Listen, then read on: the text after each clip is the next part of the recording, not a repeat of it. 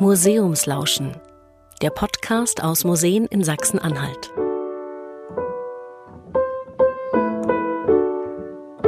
Herzlich willkommen an der Saale. Dieses Mal sind wir in Halle, in der zweitgrößten Stadt von Sachsen-Anhalt. Und für diesen Podcast mussten wir etwas länger suchen. Hinter unscheinbaren Mauern im Schatten vom Dom, da liegt ein riesengroßer Schatz. Vor allem für Biologen und Tiermediziner. Wir haben dort ein Tier gefunden, das in Deutschland nur in Sachsen-Anhalt lebt. Und wir haben erfahren, warum sich der Mensch nur dann selbst retten kann, wenn er auf Naturschutz setzt.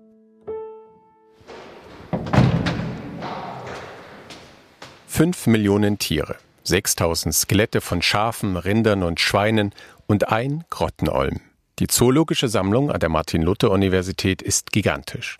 Seit fast 200 Jahren tragen Wissenschaftler Tiere aus der ganzen Welt zusammen. Sie präparieren sie und erhalten sie so für die Nachwelt.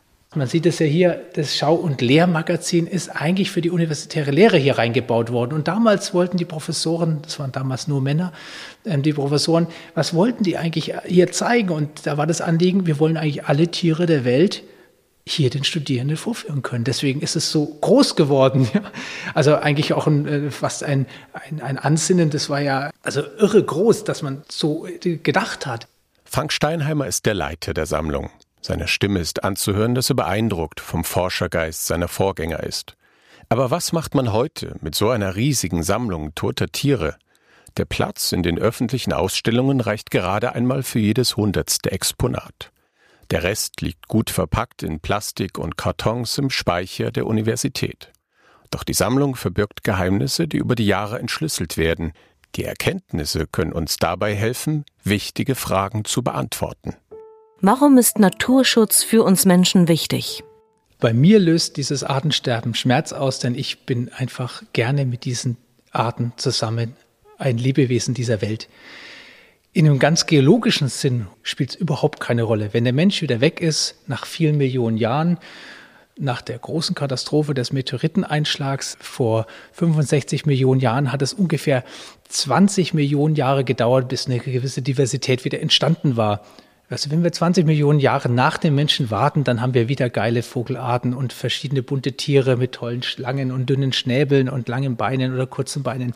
Es wird alles wieder da sein. Anders als heute, aber es wird wieder kommen.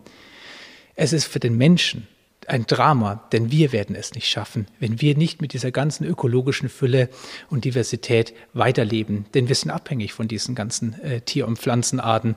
Und das hat der Mensch und auch der Naturschutz nicht verstanden klar zu formulieren, es geht nicht um den Schwarzstirnwürger. Ob der da ist oder nicht, spielt keine Rolle. Es geht um diese ganze Ökologie und des Zusammenlebens. Und der Mensch braucht eine intakte Natur. Gerade jetzt, wo wir auch so viele sind mit der Überbevölkerung, müssen gewisse Dinge gut funktionieren. Also wenn wir zum Beispiel die Bestäuber verlieren würden, hätten wir keinen Obst mehr. Alle unsere Obstbäume sind bienenbestäubt. Und wenn die nicht mehr vorhanden sind, dann müssen wir das mit dem Pinsel machen. Frank Steinheimer steht während seiner Erklärung in einem langen Gang mit deckenhohen Vitrinen. In den Vitrinen sind hunderte ausgestopfte Tiere zu sehen. Steinheimer hält einen präparierten Schwarzstirnwürger in seiner Hand, so klein wie ein Star, graues Gefieder, schwarzer Schnabel. Der Vogel ist in Deutschland inzwischen komplett ausgestorben. Das ausgestellte Tier wurde in Halle im Jahr 1820 gefunden. Für den Wissenschaftler steht der Vogel für Veränderungen in der Natur durch den Menschen. Der sorgt mit dem Einsatz von Pestiziden in der Landwirtschaft dafür, dass Insekten sterben.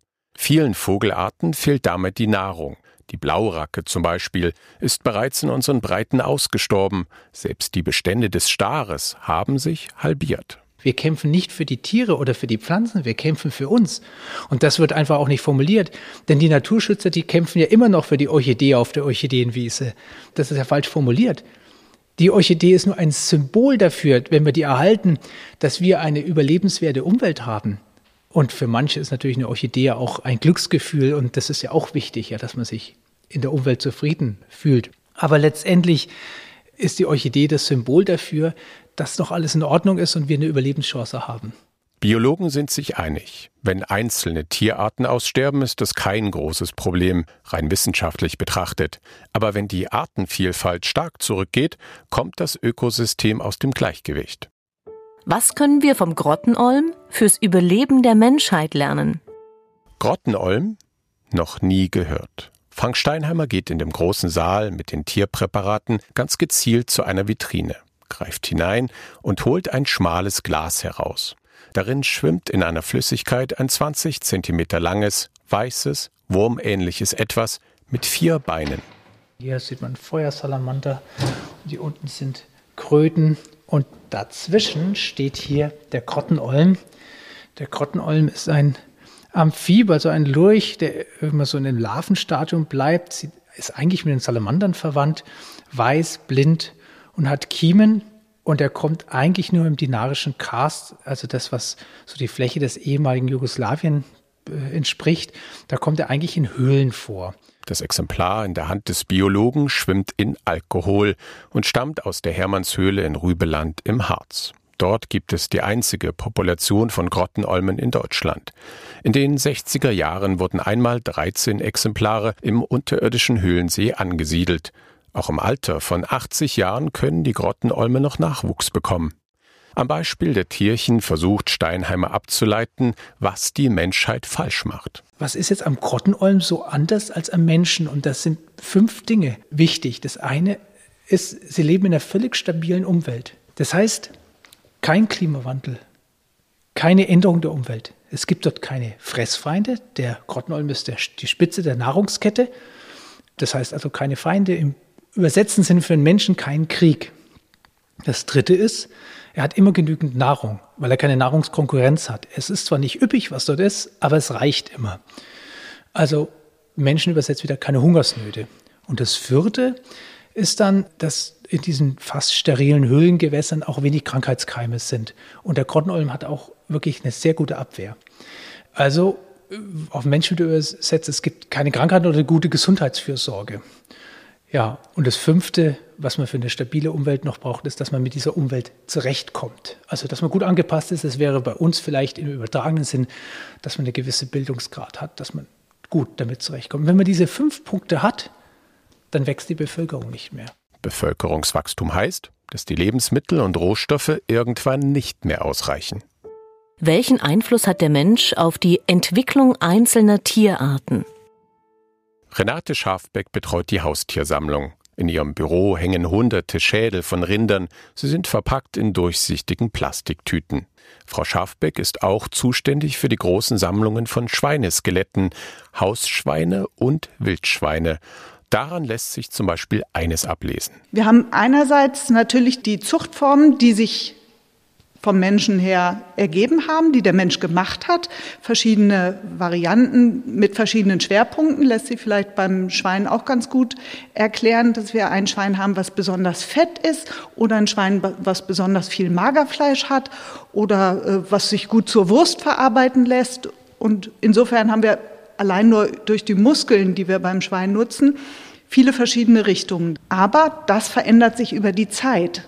Denn heute ist es ganz äh, üblich, dass viele Magerfleischanteil wollen und in der Nachkriegszeit gibt es eben Fettschweine, weil da die Ernährung der Menschheit eher im Vordergrund steht. Die Skelettreihen von Renate Schafbeck zeigen auch, nicht nur die Tiere, die der Mensch im Stall hält, verändern sich. Das Wildschwein kann sich in der Größe verändern das ist auch ganz normal. Das macht jedes Tier, passt sich immer an die Umweltbedingungen an. Wenn es viel Futter gibt, kann es größer werden und schneller wachsen oder auch viel mehr Ferkel kriegen. Auch da die Wurfgrößen können sich verändern.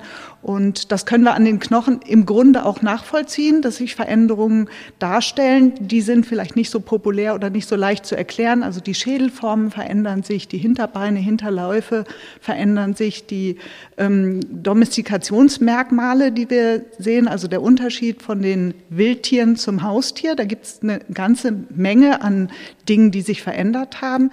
Auch Wildtiere sind menschlichen Einflüssen ausgesetzt. Das lässt sich an den vielen Skeletten ablesen, die die Wissenschaftler in den vergangenen 200 Jahren am Institut gesammelt haben.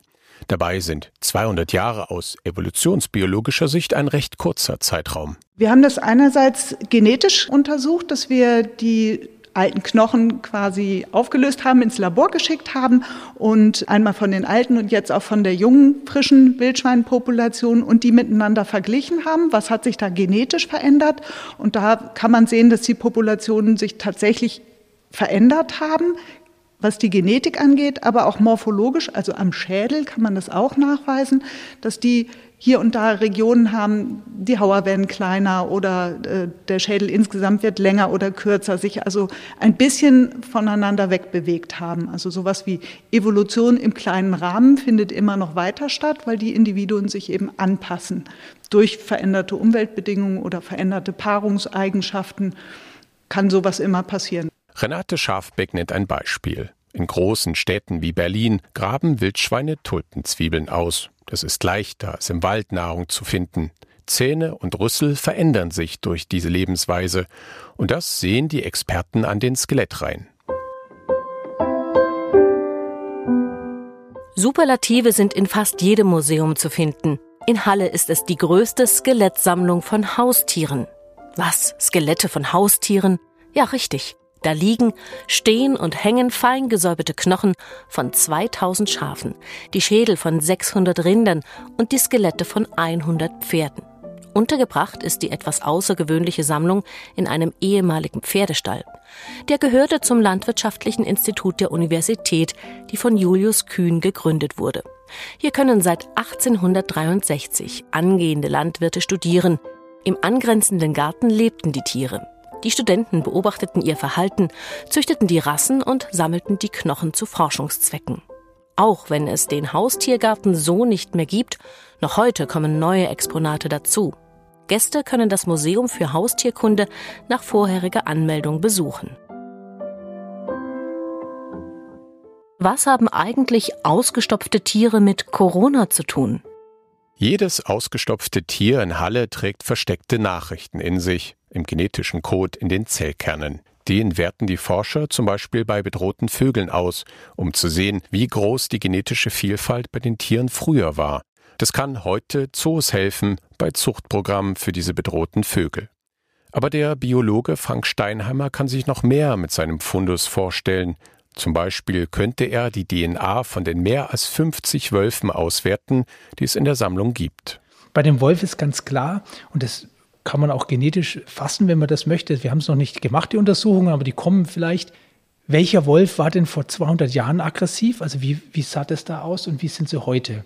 Denn es ist davon auszugehen, der Wolf ist im Moment deswegen kein Problem, ein richtiges Problem. Natürlich, der jagt manchmal dann Nutztiere, aber er hat noch keine Menschen hier bedroht.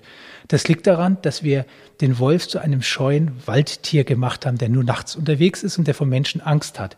Aber das haben wir Menschen gemacht. Wir haben nämlich den Wolf 10.000 Jahre lang als unseren Feind gesehen und ihn immer wieder entsprechend limitiert. Und somit sind die tapferen, neugierigen Menschen, aggressiv gegenüber verhaltenen Wölfe alle wegselektiert worden. Und nur der Scheue, der sich in der Nacht raustraut und der vom Menschen immer zwei Kilometer Abstand hält, das ist der Wolf, der heute da ist. Der kann sich aber wieder verändern genetisch. Und dann haben wir auch ein Problem hier. Und dann muss auch eine andere Regel her. Dann kann man nicht alle Wölfe einfach ähm, so herumlaufen lassen. Dann muss man schon schauen, dass man die Wölfe wieder raussortiert, die sich eben genetisch verändert haben und aggressiver wurden. Und das kann man alles mit diesem Sammlungsmaterial nachvollziehen. Ähnliche Untersuchungen wären bei Fledermäusen möglich. Und damit könnte eine dringende aktuelle Frage geklärt werden, kommt das Coronavirus von einer Fledermausart. Corona hatten wir noch keine Anfrage erhalten. Eine sinnvolle Anfrage wäre, haben wir Fledermauspopulationen, wo wir den Coronavirus auch noch bei unseren Präparaten nachweisen können. Bei den Fledermäusen wäre das möglich, denn die sind nicht präpariert in dem Sinne, dass sie ausgestopft sind, sondern sie sind Alkohol. Das heißt, wir hätten den Virus mit konserviert wenn der Alkohol nicht den Virus, weil der ja so wenig RNA hat, dass das nicht schon zersetzt wäre. Es kommt ein bisschen darauf an, wie die Konservierungsflüssigkeit dann ist. Äh, also da könnte man eine Anfrage zu Corona stellen.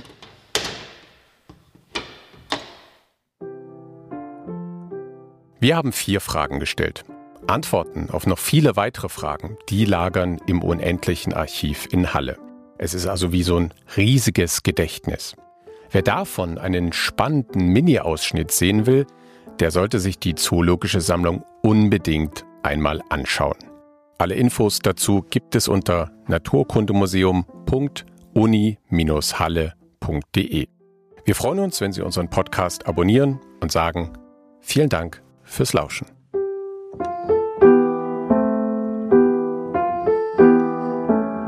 Museumslauschen. Der Podcast aus Museen in Sachsen-Anhalt ist ein Projekt des Museumsverbandes Sachsen-Anhalt in Kooperation mit den beteiligten Museen und Partnern anlässlich des Internationalen Museumstages 2021. Ermöglicht wurde die Umsetzung der Podcast-Reihe über die Förderung des Landes Sachsen-Anhalt.